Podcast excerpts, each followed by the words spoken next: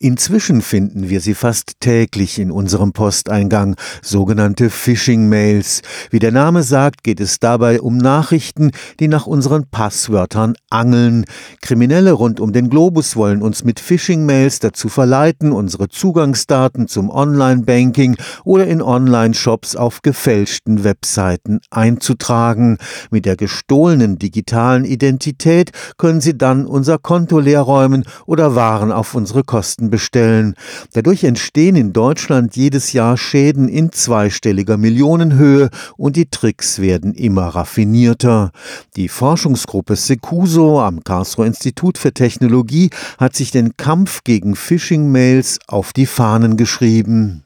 Das Besondere bei Secuso ist, dass hier nicht nur die Technik, sondern auch der Mensch und sein oft emotionales Verhalten im Fokus stehen. Secuso steht erstmal für Security, Usability und Society. Das heißt, anders als viele andere beschäftigen wir uns eher weniger mit der technischen Sicherheit, sondern mit dem Faktor Mensch. Wie kann man Sicherheitstechnologie benutzbarer gestalten und andererseits, wie kann man Awareness fürs Thema IT-Sicherheit schaffen? Dann steckt in dem Namen ja noch Thema Society, weil wir uns auf die Fahne geschrieben haben, dass wir den gesellschaftlichen gesellschaftlichen Beitrag leisten wollen, weil wir eben nicht nur Prototypen bauen, sondern die Materialien, die wir entwickeln und die Tools, die wir entwickeln, kostenlos auf der Webseite anbieten. Die Informatikprofessorin Melanie Volkammer hat Secuso ins Leben gerufen.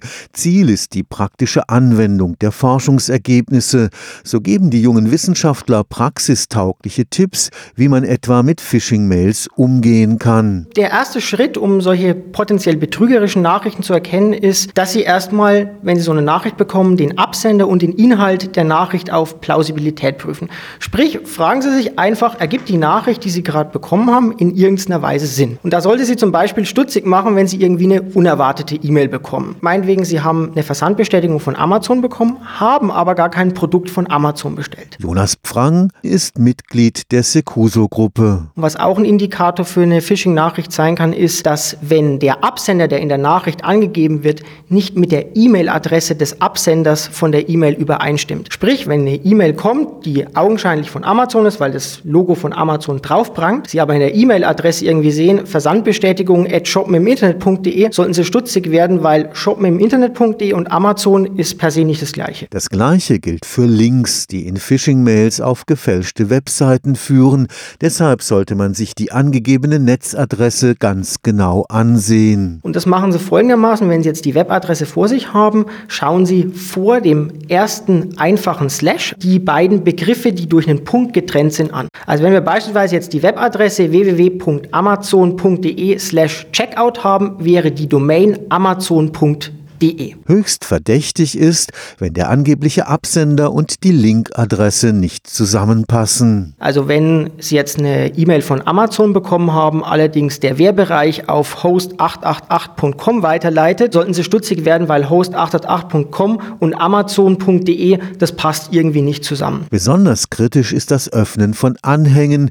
Da spielt der Dateityp eine große Rolle. Schauen Sie sich beim Dateiformat immer die Dateiendung an und die finden Sie immer nach dem letzten Punkt des Dateinamens. Also beispielsweise, wenn Sie Rechnung.pdf haben, ist das Dateiformat .pdf. Im Windows-Umfeld sind vor allem .exe und .bat gefährlich, weil die direkt Schadsoftware auf Ihrem PC ausführen könnten. Was allerdings auch gefährlich sein kann, sind Office-Dateien, also beispielsweise .doc, .docx, .xls. Einfach aus dem Grund, weil dort beim Öffnen von so einer Office-Datei sogenannte Makros ausgeführt werden können, die auch Schaden auf Ihrem PC anrichten anrichten können. Wenn man trotz aller Vorsicht auf eine Phishing-Mail hereingefallen ist, gilt es Ruhe zu bewahren und das Schlimmste zu verhindern. Grundsätzlich bei Schadsoftware ist erstmal ein Virenscanner natürlich empfehlenswert und in der Zeit sollten Sie keine irgendwie sensible Aktion eventuell mit Ihrem Gerät durchführen, also irgendwie Online-Banking machen oder irgendwo sich einloggen, wo wirklich wieder Zugangsdaten abgefangen werden könnten. Und wenn Sie jetzt die Zugangsdaten auf irgendeiner Phishing-Seite eingegeben haben, ist natürlich der erste Ratschlag, dass Sie überall Ihre Passwörter ändern, dass einfach Sie damit den Angriffsvektor erstmal reduzieren. Stefan Fuchs, Karlsruher Institut für Technologie.